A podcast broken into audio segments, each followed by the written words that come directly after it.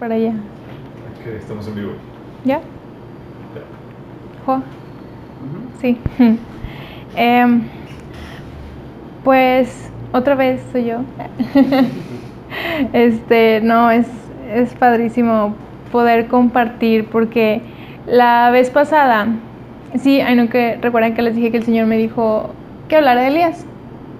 Bueno, pues mira, me puse a estudiar, les, les compartí ahí la, la historia de Elías, me encantó.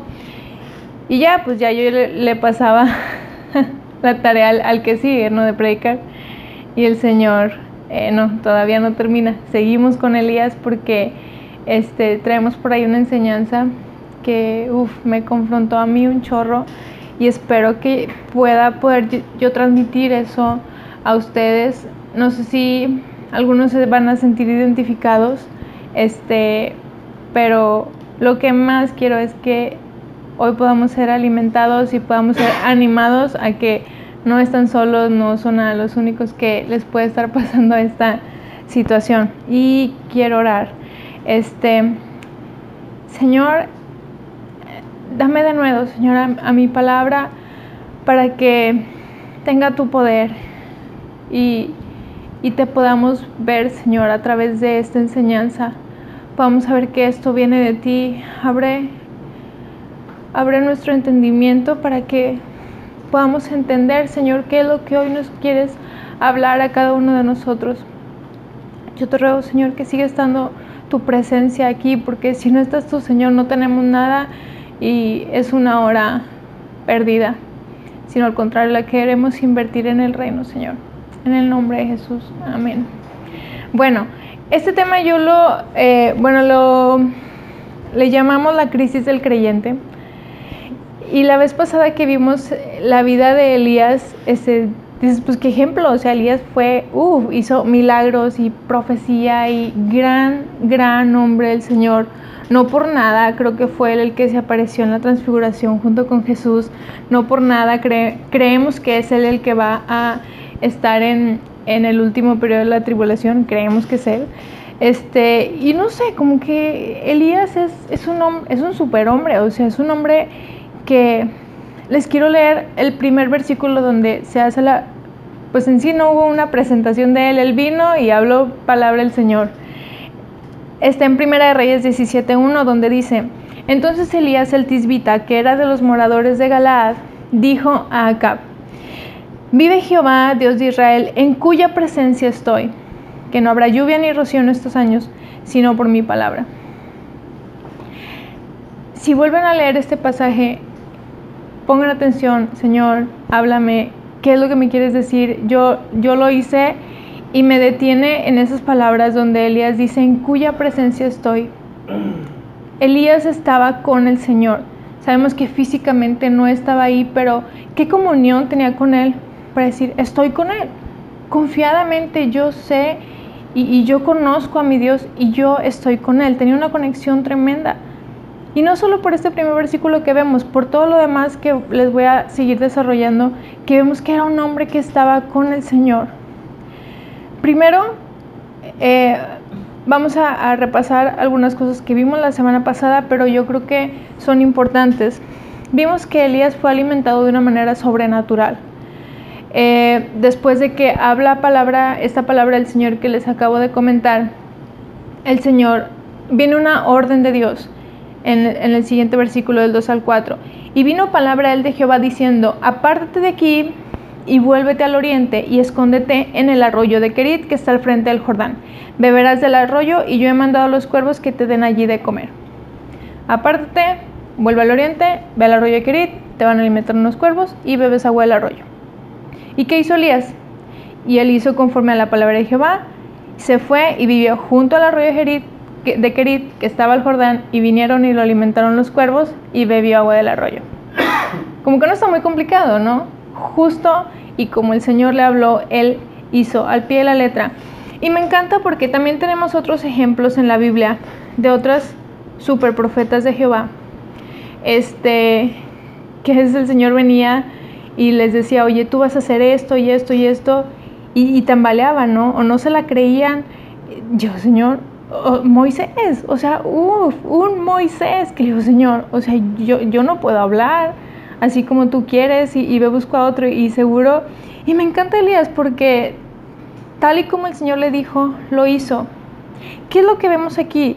Lo que yo veo es eso, una obediencia que yo creo que, el Señor quisiera de todos nosotros, de toda su iglesia. Así que el Señor nada más nos dijera una vez y que con eso tuviéramos. Pero ahí estamos, ¿no? Ay, este, Señor, confírmame. Y voy a meterme a oración. Y hay una oración porque es que el Señor me tiene que confirmar. No, el Señor dice y, y Elías hace. Yo veo en Elías obediencia, veo fe.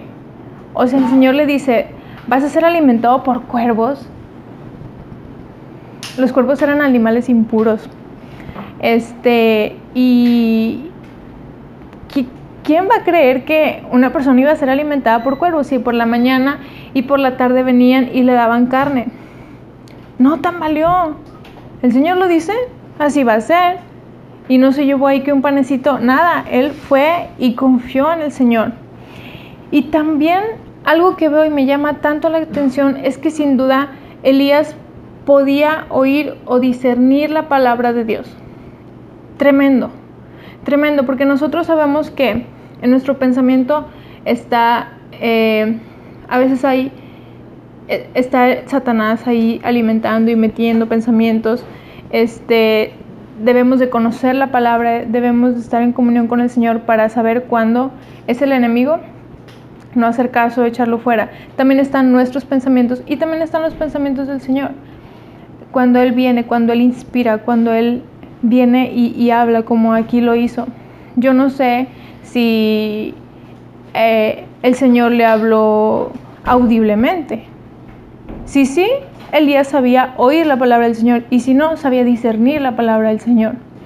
Este, e igual, me ha pasado que viene una palabra y dudo es que será el Señor, será mío, será Satanás, y ya no sé, y me meto a orar, y me meto a leer, y me meto a, pongo a toda la iglesia a orar. y Elías, o sea, qué, increíble tener ese discernimiento, ¿por qué? Porque él estaba en la presencia del Señor. Yo creo que, o sea, espiritualmente él lo podía ver. Claro que podía saber que esto venía de él. Y como consecuencia milagros suceden. Lo vemos en el versículo 6. Los cuervos le traían pan. Qué cosa, ¿no? qué, qué cosa. Y esos milagros nosotros los podemos seguir viendo en nuestro día a día cuando vemos así que las cosas ya no están sucediendo y en el negocio y en la familia y horas, wow, tu oración tal cual fue contestada. Es más, no tal cual, sino todavía el Señor sobrepasa tus expectativas. No dudo que el Señor te haya sorprendido a lo mejor con una provisión económica, con una provisión de alimento, con una provisión de ropa, con esas noticias que estabas esperando. Milagros suceden por tu obediencia, por saber discernir la voz de Dios.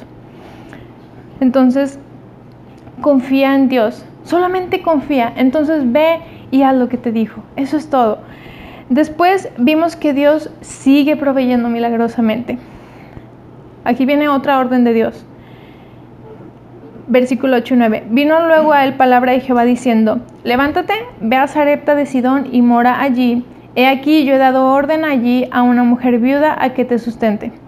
Levántate, vete a Sarepta, te van a dar de comer. ¿Qué hizo Elías? Se levantó y fue a Sarepta. Y vio a la viuda y le dijo, dame de comer. ¿Complicado? No. No si eres una persona que confía en el Señor, si eres una persona que tiene esa fe, si eres una persona que está en comunión con Dios y que sabes discernir cuando Dios habla. Entonces, eh, cuando llegó a la puerta de la ciudad, la mujer viuda que estaba allí recogiendo leña, y él la llamó y le dijo, te ruego que me traigas un poco de agua en un vaso para que beba. Y yendo ella para traérsela, él la volvió a llamar y le dijo, te ruego que me traigas también un bocado de pan. Aquí hay una situación, como ya habíamos visto la semana pasada, que ya cuando le pidió alimento, le dijo la vida, ¿sabes qué? O sea, nada más tengo un puñado de harina, un poco de aceite, ahorita estoy recogiendo la leña, es la última comida de mi hijo mía y nos vamos a dejar morir. Sí, ya vemos aquí una situación que dice, ah, pues eso ya, ya te hace dudar y, y Elías pudo haber sido, si será ella, no tiene comida.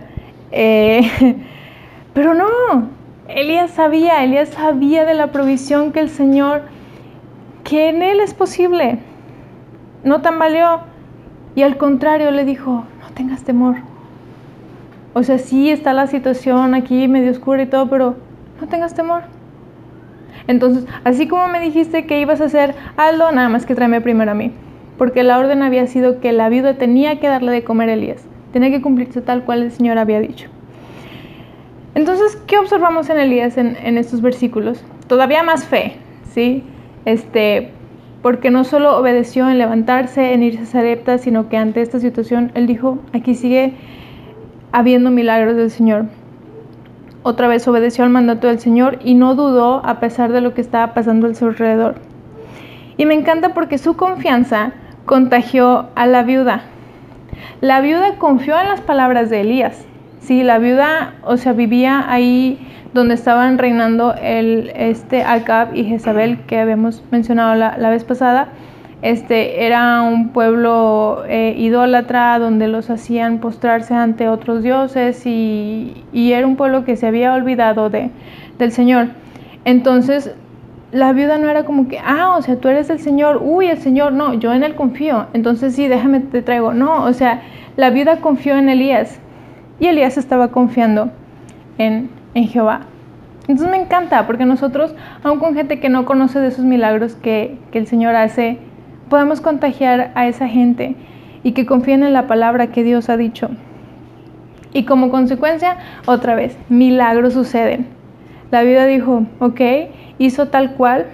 Y en el versículo 15 y 16 dice, entonces ella fue e hizo como le dijo Elías y comió él y ella y su casa muchos días. No solo esa única vez que dice que ella que iba a ser su última comida, dice que comieron muchos días. Em, y la harina de la tinaja no escaseó, ni el aceite de la vasija menguó conforme a la palabra que Jehová había dicho por Elías. La fe es el paso entre la promesa y la certeza. O sea, lo, lo, que está entre lo que el Señor ya dijo y la certeza de que va a ser cumplido, uff, hay, hay a veces un... Eh, esa es la fe. Y, lo vemos en, en, Hebreos, ¿no? En ese versículo tan, tan sonado. Es esa confianza de que lo que aún no vemos va a ser, se va a cumplir, va a ser real. Nuestra poca fe es la que nos hace pensar que los milagros están fuera de nuestro alcance. Sin embargo, todo milagro, sea pequeño, sea un milagro grande, comienza con un acto de obediencia. Si no actúas, ni creas que vas a llegar a ese punto donde ya está la certeza, donde ya está esa palabra hecha real. Entonces quizás la solución no se haga evidente hasta que demos nuestro primer paso de fe. Si Elías hubiera eh, dudado, ni siquiera hubiera ido a Sarepta, no hubiera visto a la viuda y no hubiera visto la comida eh, sin, sin, escasear. Este, si no hubiera ido al, a este arroyo que estaba junto al Jordán, no hubieran visto el tal milagro de que los cuervos lo iban a alimentar. Entonces, todavía después sigue así. Yo me imagino el ministerio de Elías, o sea, rumbo al, al, así para arriba y sin tambalear, sin dudar, sin... ¡Qué ejemplo! O sea, qué bárbaro. Vemos el primer prodigio de resurrección por, por el Señor, obviamente, a través de Elías. Están en esta casa, siguen comiendo, la comida no escaseaba y Después de estas cosas aconteció que cayó enfermo el hijo de la ama de casa, y la enfermedad fue tan grave que no quedó en el aliento, o sea, el niño murió. Él le dijo, dame acá tu hijo. Entonces él lo tomó de su regazo y lo llevó al aposento donde él estaba y lo puso sobre su cama. Y fíjate qué hizo Elías. Y se tendió sobre el niño tres veces y clamó a Jehová. Y dijo, Jehová Dios mío, te ruego que hagas volver el alma de este niño a él. ¿Qué fue lo primero que hizo? No fue como que, chin, o sea, ya vine y te vine a fregar la vida y, y yo me voy y aquí no pasa nada. no, o sea, a ver, tráemelo. Y se lo llevó y empezó a clamar a Jehová. Buscó al Señor. Y me encanta porque antes de esto, al menos en la Biblia no, no hay algún otro acto de resurrección Elías fue el primero. Nosotros sabemos al día de hoy que el Señor puede resucitar porque lo hemos leído, porque nosotros creemos que aún Jesús resucitó de los muertos y Él es el único que ahorita, que al día de hoy vive. Entonces, ah, el Señor puede resucitar, deja este oro por, por alguien, este, el Señor sana enfermedades, ¿por qué? Porque lo he visto, el Señor puede hacer esto, esto y esto, porque tenemos la Biblia, se nos ha dado la Biblia para esto, para seguir creyendo. Y Elías no, y les dijo, oro, y mira lo que resultó, el niño volvió, volvió a la vida. Y a este punto el ministerio de Elías seguía viento en popa. O sea, a este punto, ¿qué pensamientos creen que pasaban en, en su mente? En Dios todo es posible. O sea, no me voy a, amedrentar por nada. Nada me va a hacer que caiga y que diga, no, aquí ya, ya, ya todo se acabó. O sea, el niño se murió y ¿qué van a decir? Que el profeta vino a la casa de una señora que le quitó toda su comida y que ese profeta decía ser del Señor y, viene muerto el niño. No, o sea, él dijo, el Dios que me ha estado alimentando de una manera sobrenatural, el Dios al que sirvo, él todo lo puede hacer. Y mira, el primer milagro de resurrección por esa fe de algo que él ni siquiera había visto y no sabía que era posible. Pero en Dios todo es posible. Y esto nosotros lo sabemos porque vemos estos milagros y, también en la, en la palabra, aún Jesús lo decía, porque no hay nada imposible para Dios. Y nosotros en palabras de Jesús actuamos. Ah, no hay nada imposible. ¿Qué hay imposible? Nada. Sabemos que aún se puede volver a la vida no hay nada imposible, siempre y cuando sea la voluntad de Dios. Y Lucas 18, 27, que dice Jesús, lo que es imposible para los hombres es posible para Dios. Nosotros estamos convencidos. ¿Qué tenía Elías? Él no tenía su Biblia. Él estaba en la presencia de Dios y veía la soberanía de Dios y eso le hacía decir, el Señor puede hacer todo, todo. o sea, Qué, increíble, no me imagino una persona volviendo su tez blanca. No sé si has visto una persona que ya no respira. Es algo impresionante. Es algo que nuestra mente, o al menos mi mente, no puede entender. No puede entender cómo en ese cuerpo de repente ya no haya nada. Su alma se fue, su espíritu se fue. Es algo que es algo muy muy sobrenatural, yo creo, y pensar que esa persona, si es que estaba en el Señor, en ese momento ya está gozándose con Él. Es, muy impresionante ver cómo se está convirtiendo ese cuerpo ya solo un cuerpo, solo algo material. Y ver así a este niño y Elías orar y otra vez esas mejillas se volvieron a sonrojar, el niño volvió a respirar, abrió sus ojos. ¡Qué fe! Entonces, para que sepamos que muchas veces después de los milagros, los problemas continúan. Sí, no porque ya eres el superhombre que fuiste alimentado milagrosamente, ya, nada va a pasar. No, o sea, vimos el niño, murió. Entonces los problemas van a continuar. Este, la provisión de Dios nunca se nos da para que nos durmamos en nuestros laureles. Sí, la provisión de Dios se nos da para que siempre estemos firmes. Este, entonces surge una nueva prueba y ¿qué debemos de hacer? Acudir otra vez a Dios, así como lo hizo Elías, y clamó a Jehová. Este, y para confirmar que el niño sí revivió, es en versículo 22. Y Jehová oyó la voz de Elías y el alma del niño volvió y él revivió. Qué impresionante. Después, si esto no es poco, Elías hace caer fuego del cielo ¿Se acuerdan este episodio donde estaban los profetas de Baal, los profetas de Jezabel? Este, no lo voy a leer, está muy largo, pero está impresionante. Esto lo pueden ver en el capítulo 18 de Primero de Reyes. Léanlo, me encanta. Y aquí otra vez, viene una orden de Dios. 18.1. Y pasados muchos días vino palabra de Jehová a Elías en el tercer año después de la sequía, diciendo, ve, muéstrate acá y yo haré llover sobre la faz de la tierra.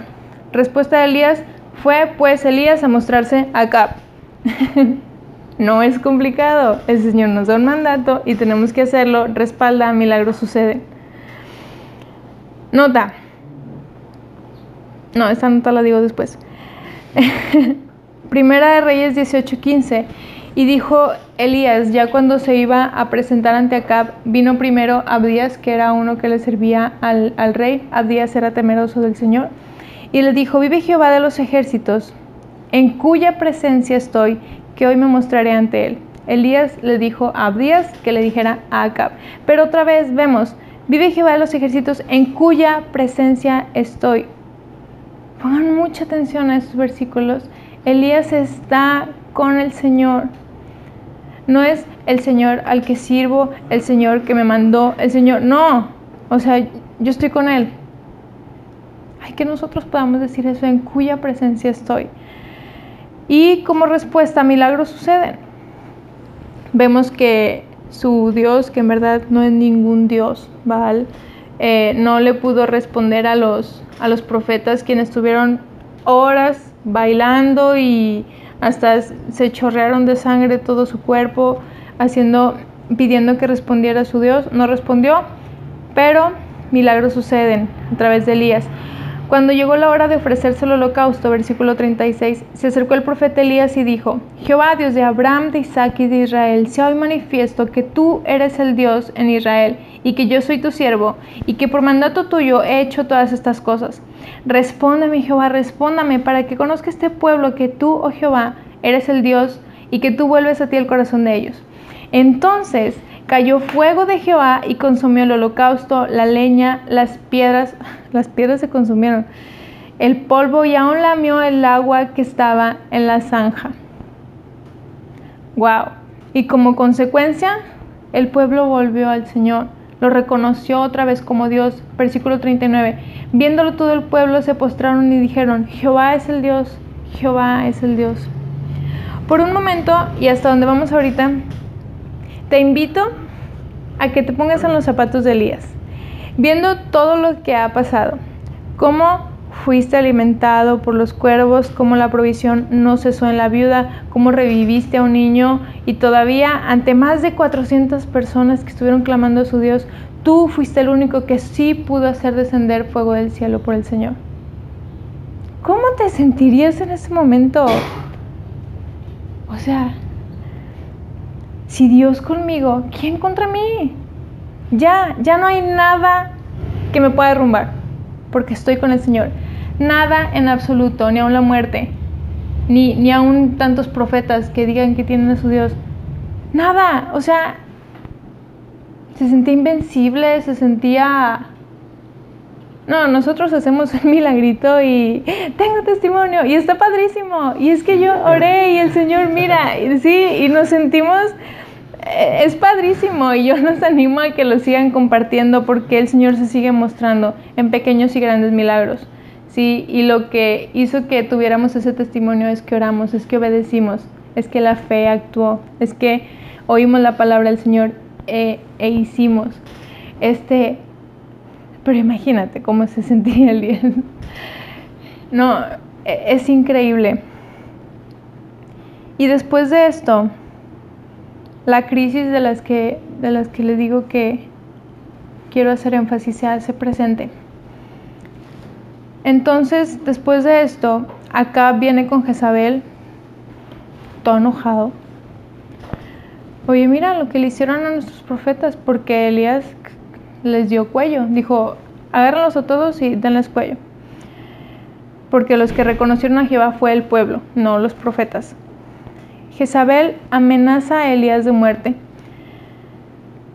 Eso está en el versículo 19.2. ¿Cómo reacciona Elías? Jezabel, o sea, yo hice caer fuego del cielo, o sea, yo puedo resucitar a, gente de los muertos por palabra del Señor, yo puedo esto, yo puedo lo otro y, y yo estoy con el Señor. ¿Sí, no? ¿Y cómo reacciona Elías? Reacciona de una manera que ninguno de nosotros pudiera haber esperado. Viendo pues el peligro, ¿cuál peligro?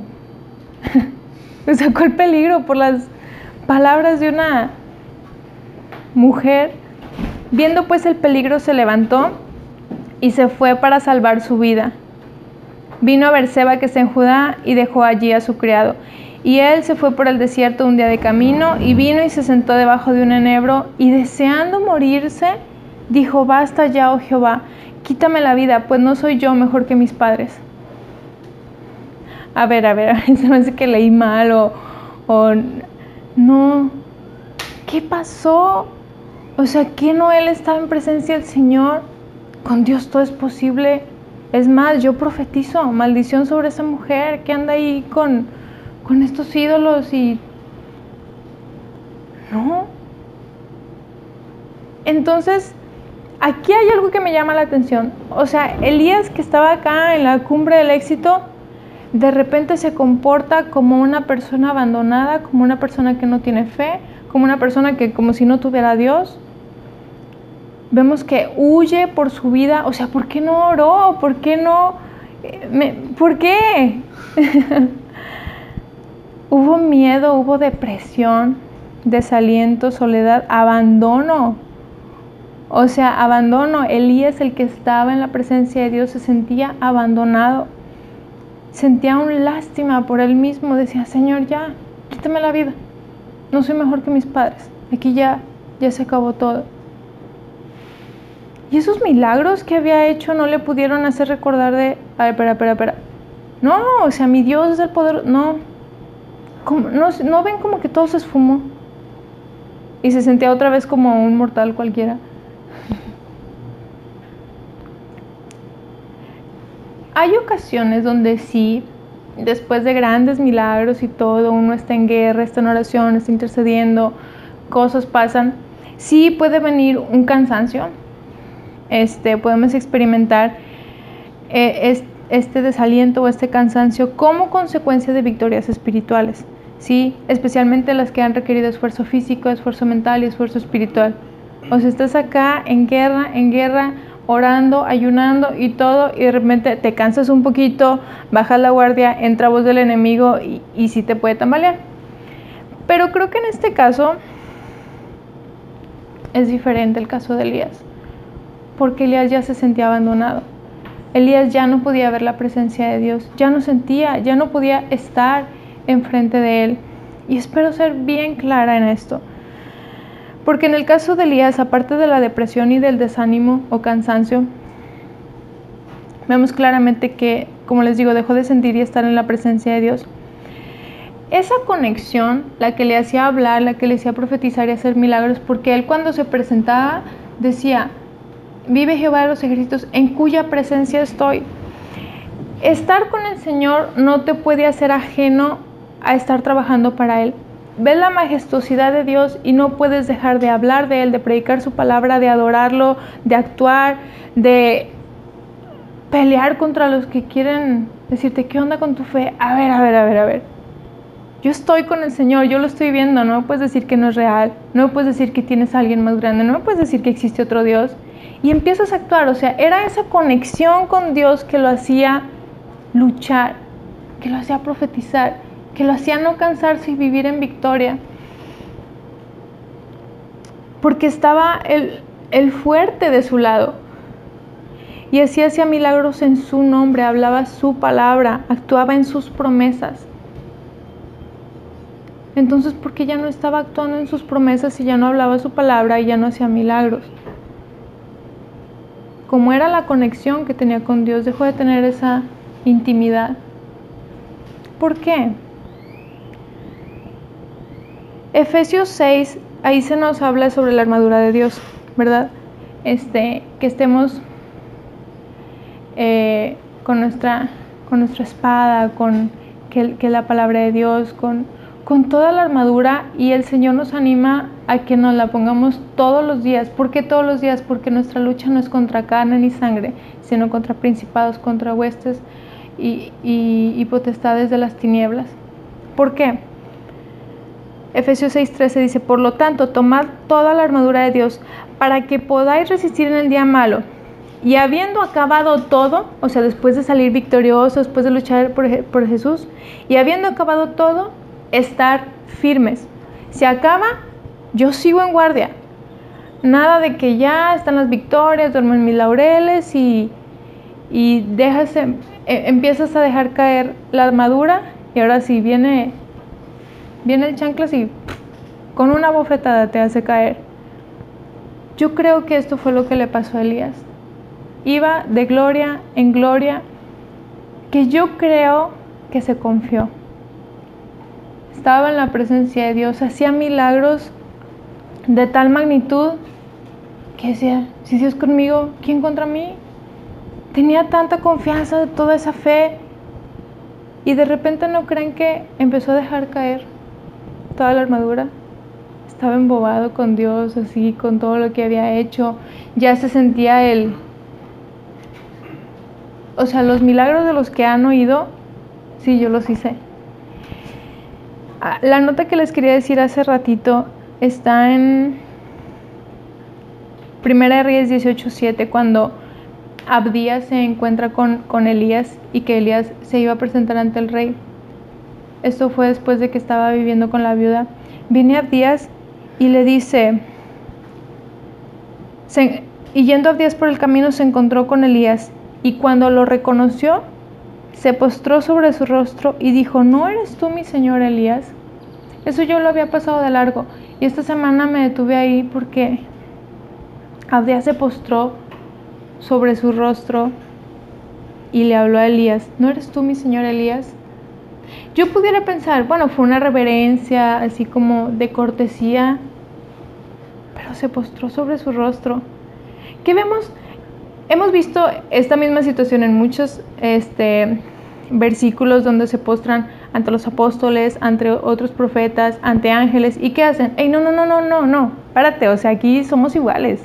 Sí, este, Pedro, después de que estuvo hablando y la palabra con tanto de nuevo, que le dijo, no, no, no, o sea, sí, yo eso, pero eso fue el Señor, o sea, aquí tú y yo iguales, vente. ¿No creen que a Elías ya se le estaba subiendo?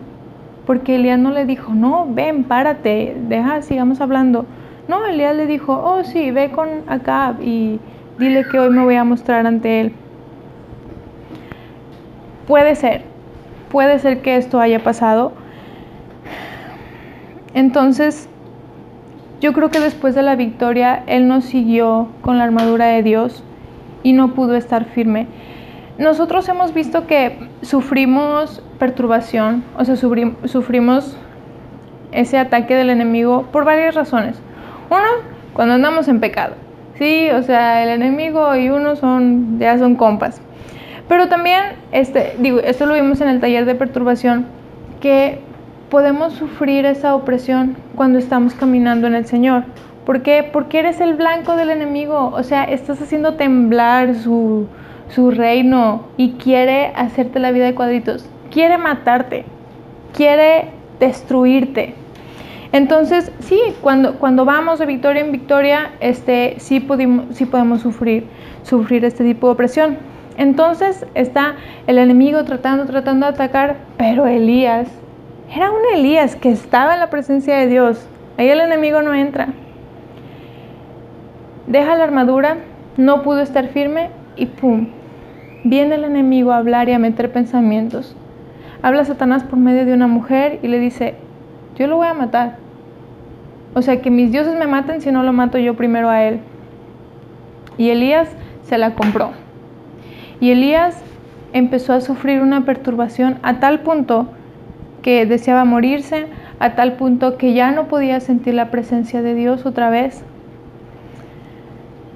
Después de que por años actuó como ese super profeta, siendo alimentado milagrosamente y venciendo a más de 400 profetas, probablemente lo que se pasó, lo que le pasó es que se fió, bajó la guardia y sufrió tal perturbación al punto de no ver ni sentir al Señor como antes. Por eso tuvo miedo, por eso huyó. Quiero hacerles una observación. ¿Cómo está segura que no pudo ver a Dios? Reyes 19:7. Él, eh, Elías se fue, se, estuvo ahí debajo de un árbol, se acostó, se quedó dormido. Vino un ángel, lo tocó. Elías se despierta y había una torta. Se la come, se vuelve a dormir. O sea, viene otra vez el ángel, dice, y volviendo el ángel de Jehová la segunda vez, lo tocó diciendo, levántate, come, porque largo camino te resta. Pausa. ¿Quién es el ángel de Jehová? Cuando descubrí esto fue así, ¿what? Génesis 22, 11, 18. En ese momento, ah, fue cuando Abraham iba a, este, ahora sí que a terminar con la, con la vida de su hijo porque estaba obedeciendo al Señor. El Señor le dijo, dame tu hijo, entrégamelo, prepara un holocausto y lo vas a, a, servir, ¿no? Este, entonces en ese momento el ángel del Señor, el ángel del Señor, el ángel de Jehová, lo mismo, le gritó desde el cielo, Abraham, Abraham, aquí estoy, respondió. No pongas tu mano sobre el muchacho ni le hagas ningún daño, le dijo el ángel. Sé que tem ahora sé que temes a Dios porque ni siquiera te has negado a darme a tu único hijo. Está hablando del ángel, ¿no? Y Dios le pidió el hijo a Abraham. ¿Por qué el ángel dice, ni siquiera te has negado a darme a tu único hijo? Abraham alzó la vista y en un matorral vio un carnero enredado por los cuernos. Entonces fue, tomó el carnero y lo ofreció como holocausto en lugar de su hijo. A ese sitio Abraham le puso el nombre El Señor provee. Por eso hasta el día de hoy se dice, en un monte provee el Señor. El ángel del Señor llamó a Abraham por segunda vez desde el cielo y le dijo, como has hecho esto y no me has negado tu único hijo, juro por mí mismo, afirma el Señor. A ver, como en un momento habló el ángel y después siguió hablando Dios, ¿o qué onda? Dice, afirma el Señor, que te bendeciré en gran manera y te multiplicaré tu descendencia como las estrellas del cielo y como la arena del mar pueden empezar a sacar sus conclusiones de quién es el ángel de Jehová. Les voy a dar otra pista para no errar.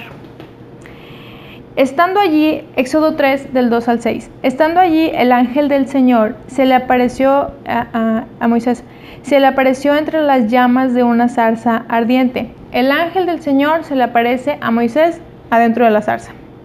Moisés notó que la zarza estaba envuelta en llamas, pero que no se consumía.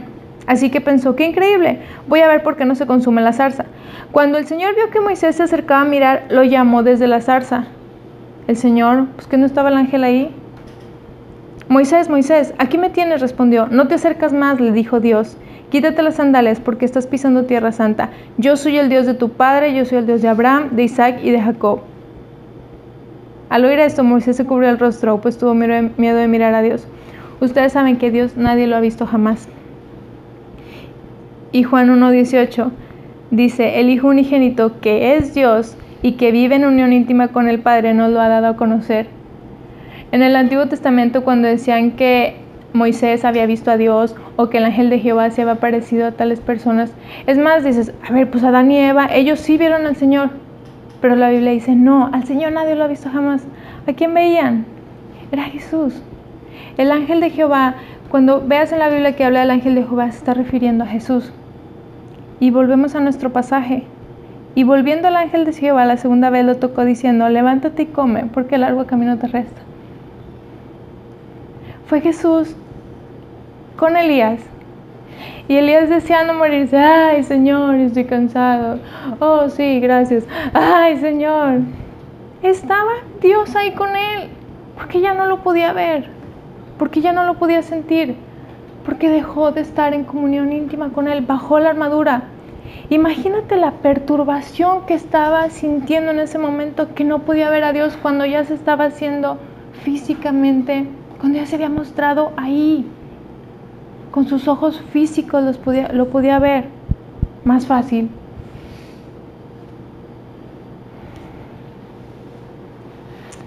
Que nos quede claro que el Señor no lo abandonó. Elías no lo sentía, es problema de Elías, pero el Señor no lo abandonó. Elías dejó de tener esa intimidad, lo que hizo que ya no estuviera sensible a su presencia, y el enemigo quien estaba al acecho como león rugiente vio la oportunidad y lo perturbó. El Señor me puso a compartir esto porque, así como dice Elías que fue y se tumbó y dice, Señor, ya no quiero vivir, les tengo que confesar que yo me sentí así por meses. Y a lo mejor muchos de ustedes no lo supieron. Pero aquí cuando el ángel le dice, ten, come, porque largo camino te resta. Después de eso, este, Elías caminó 40 días, o sea, sin comer. Y lo último que puedo recordar desde este tiempo que tuve fueron grandes victorias que el Señor me dio. Yo oraba y, wow, el Señor me bendecía aún más de lo que yo me casé con un hombre que de verdad es un regalo de Dios. Yo veía la provisión en mi casa, veía, veía la mano de Dios como no saben. En ese momento yo, yo podía decir en cuya presencia estoy. Después de esto, bajé la guardia y me fié. Me pareció impresionante ver la historia de Elías que decía, ese soy yo. Llegaba un momento donde les decía, yo me quería derrumbar. Yo seguía teniendo la confianza en Dios, o sea, seguía creyendo que Él era mi Salvador. En ningún momento fue, es que Dios no existe, no, pero ya no lo veía. Yo lloraba porque decía, es que ya no lo siento. Eh, estoy en adoración, tengo alabanzas y lo busco y lo busco y lo busco y no lo siento. ¿Por qué ya no lo siento? Y hacía mi devocional y leía y, y Jorge supo y él me ayudaba y me decía, vamos a hacer un devocional juntos. Y leíamos. ¿Y qué entendiste? ¿Y qué viste? No veo nada. No veo nada, o sea, se siente terrible. Se siente terrible ya no poder ver a quien una vez te extendió la mano, a quien pudiste ver con tus propios ojos. Y yo me acordaba, por ejemplo, el Señor me trajo muchos recuerdos a la mente de cuando yo recién lo conocí y este cuando era el momento de alabanza en la iglesia, yo no me lo quería perder, o sea, yo quería estar ahí porque me encantaba la alabanza porque cada palabra que decían esas canciones eran tan reales en mi vida. O sea, de verdad sentía, así como lo dice la palabra, o sea, es un alimento. La palabra de Dios es un alimento para tu espíritu. Y así lo sentía, o sea, estaba adorando al Señor. Terminaba yo extasiada. ¿Cómo era la adoración aquí para mí? Era cantar un montón de palabras y no veía a Dios, y yo venía yo, Señor, o sea, ¿qué estoy haciendo mal? Perdóname mis pecados, permíteme verte otra vez. Y otra vez no lo veía. Pasaron meses. Y decía, Señor, no, no puede ser porque me sentía como gente que, que lastimosamente he visto que estamos en oración o estamos en, en alabanza y viendo su celular y pajareando y ajenos. Yo no, ¿por qué no buscas al Señor? ¿Que nunca has estado en su presencia al momento de adorarlo? ¿No extrañas estar con Él otra vez? Estaba haciendo mi estudio en una libreta y justo una página anterior fue una oración que yo seguía haciendo a finales de marzo, porque hay veces que oraciones las, las anoto. Vemos en la palabra que dice que así como el siervo brama por las aguas, así quebrame, o sea, quebrame por ti, mi corazón, mi espíritu. Y yo oraba, y yo, Señor, es que así quiero. Y yo le ponía, estoy preocupada, porque mi alma no, no, no te está, mi, mi espíritu no te está, sí tiene un anhelo por ti, pero no hay nada. No encuentro el agua, no te encuentro a ti. Es terrible, yo ya no quería, o sea, orar, ¿para qué? tenía una apatía que no, no sabe. Entonces Elías empieza una búsqueda. Que nos quede claro, hay otras, otras ocasiones que no se siente la presencia de Dios por estar en pecado, ¿sí? Este, si acaso tú estás experimentando y que es que no, o sea, nos metemos en alabanza y es, y es como tú lo estás diciendo, Emilio, o sea, yo nada más canto porque, check, ya, ya hice alabanza, pues hago mi devocional porque sé que lo tengo que hacer y che, ya lo hice, pero no hubo nada.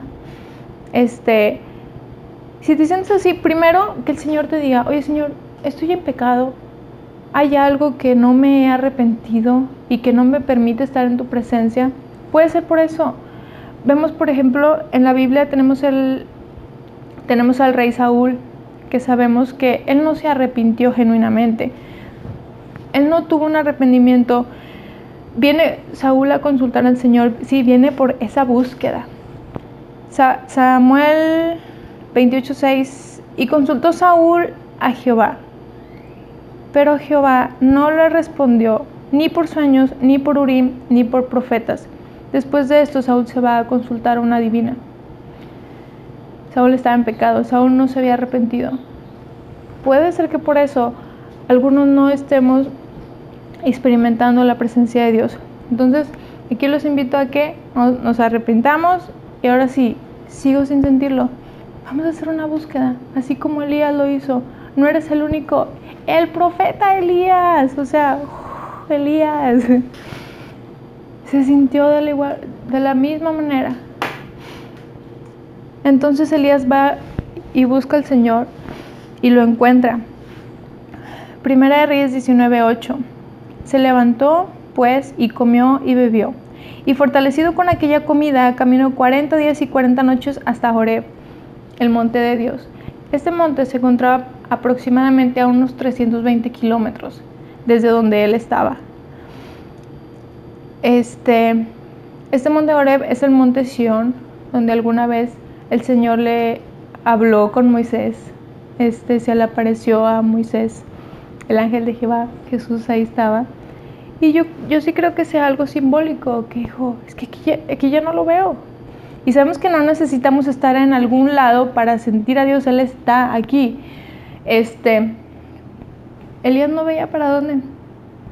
Alguna vez ahí se apareció a Dios, a Moisés, ahí estuvo con mis antepasados y se fue en una búsqueda. Em, se encuentra en este monte, llega y viene palabra de Jehová. En 1 Reyes 19, versículo 11, Él le dijo, sal fuera y ponte en el monte delante de Jehová.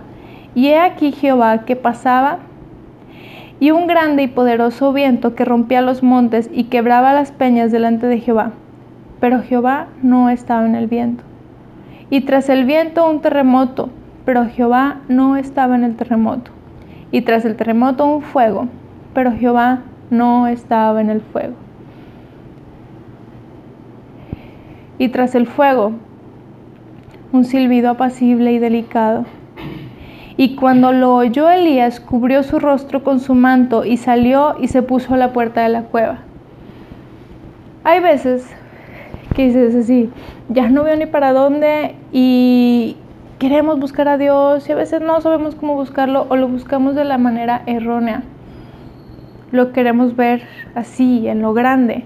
Va a haber un congreso y vas, que voy a encontrar al Señor es que va a venir un super profeta y vas, es que va a haber un retiro, es que el Señor te dice, no, no me, no me vas a encontrar ahí.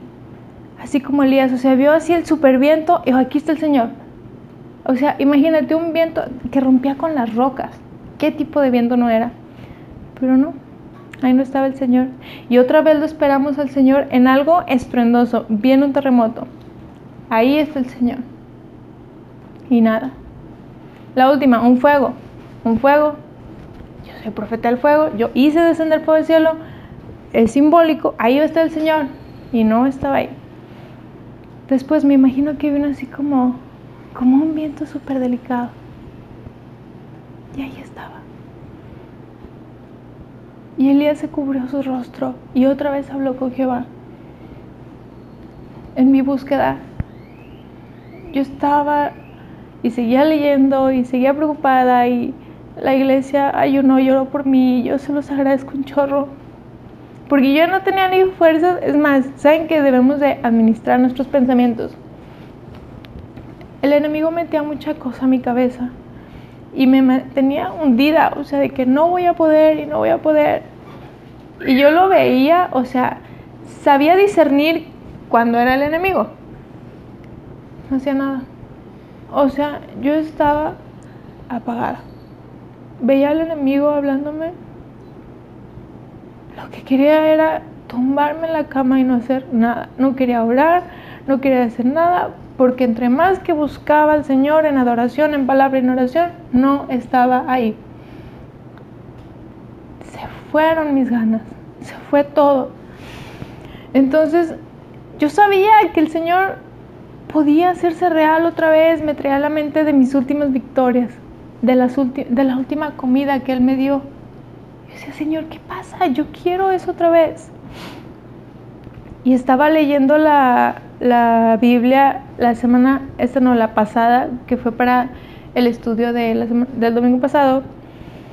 Y así, quería una super revelación y quería ver al Señor en el viento y en el fuego. Y, leí todo, terminé la prédica que me encantó, pero la prédica fue así como un silbido apacible. Porque terminé y el Señor me dijo, hey, no pasó nada sobrenatural. No tuve una super revelación. Estuve concentrada en estudiar la palabra de Dios porque la palabra de por sí ya es poder. No tienen que saltar las letras. La palabra de Dios es poder. Y aún y con la apatía que tú puedas tener ahora, aún y con el cansancio, y cuando no sientas o no entiendas nada, y que para ti sean solo palabras, ahí está el Señor confía y sigue luchando. Y el Señor me dijo, bien, ahí estoy, aquí estoy, ¿qué estabas esperando? Wow, ya te encontré. Así, encontré al Señor otra vez. Eh, Jeremías 29:13 dice, y me buscaréis y me hallaréis, porque me buscaréis con todo vuestro corazón. Yo le doy gracias al Señor porque esto que pasé me, hizo ver que cuando me desconecto del Señor, mi espíritu lo, extraña. Sí, ay, qué bueno, al menos no tengo un espíritu muerto. Está vivo porque quería otra vez del Señor me inquietó tanto que fue lo que hizo que iniciara mi búsqueda. Deuteronomio 4:29. Mas si desde allí buscares a Jehová tu Dios, lo hallarás si lo buscares de todo tu corazón y de toda tu alma.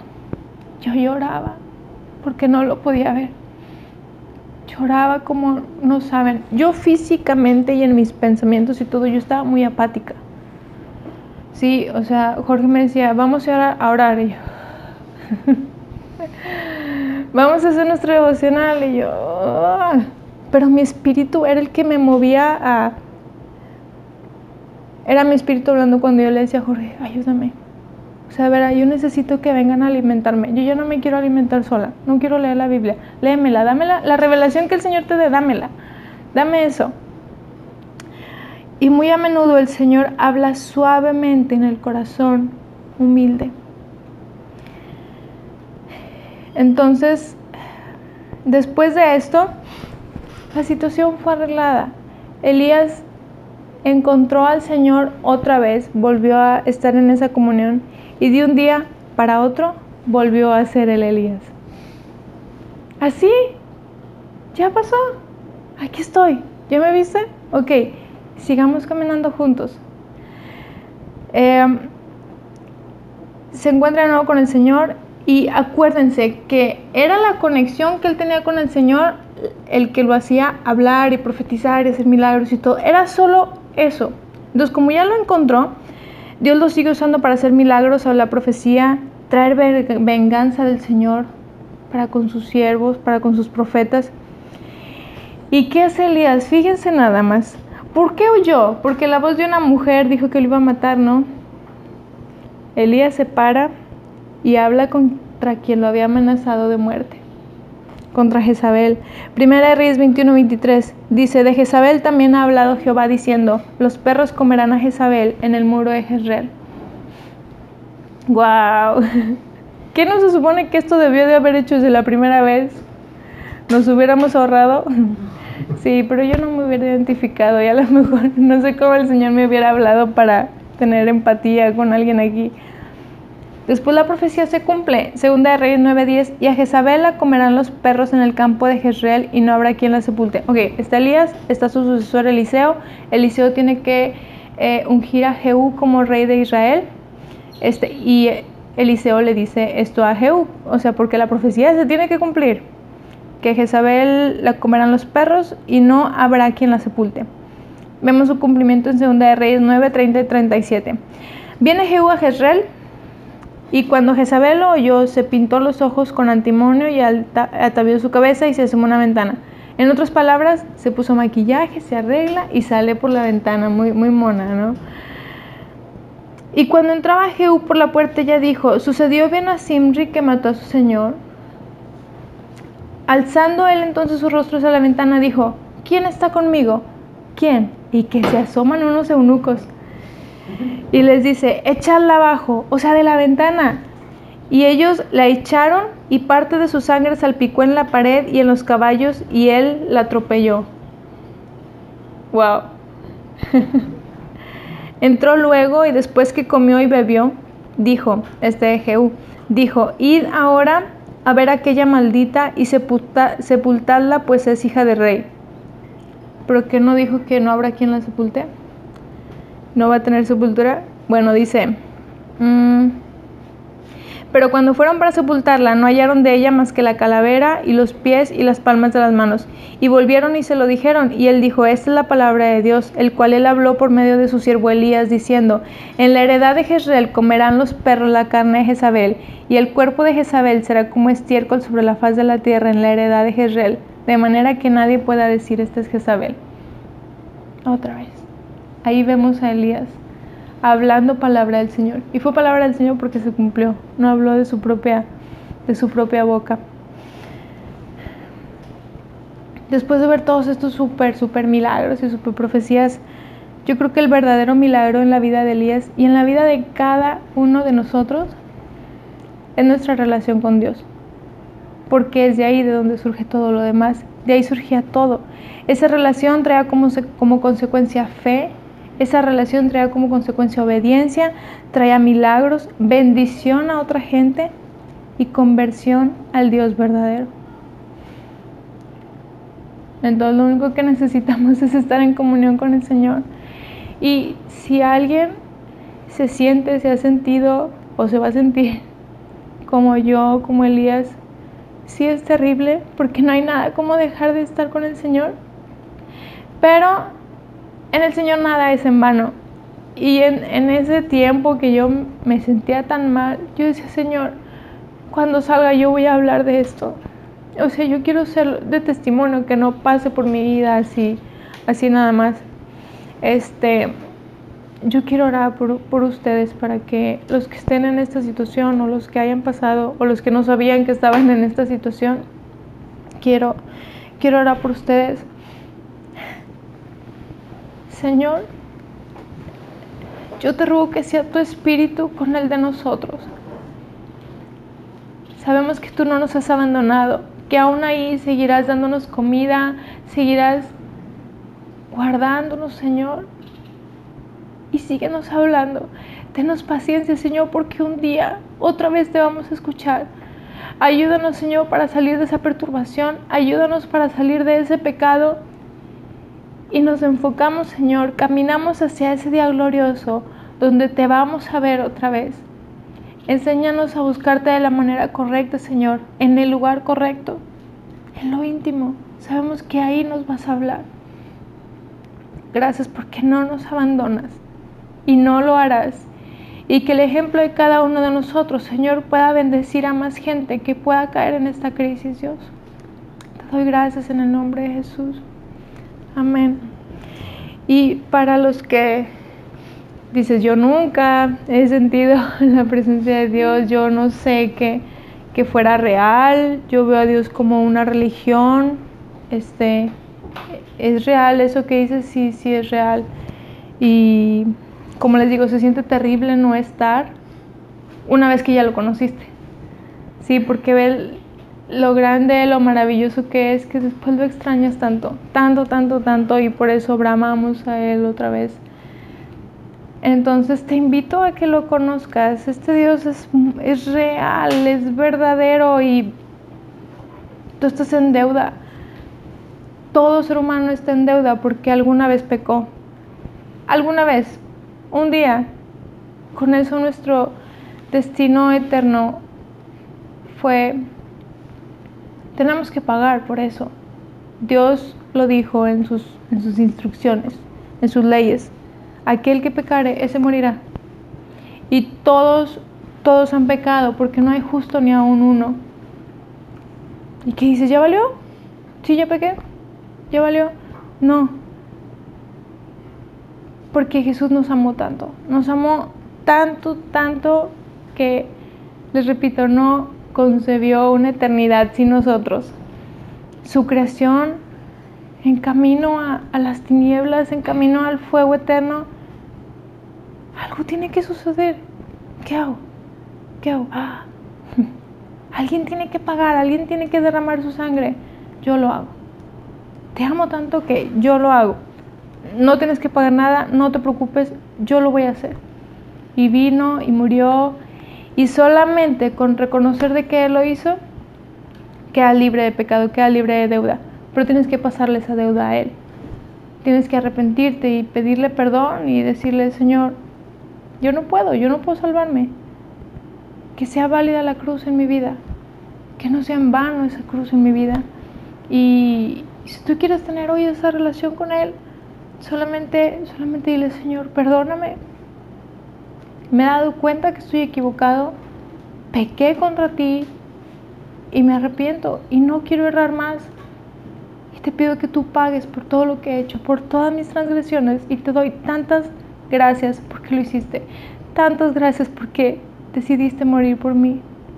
En el nombre de Jesús. Si hiciste esto, vas a empezar a experimentar la presencia de Dios.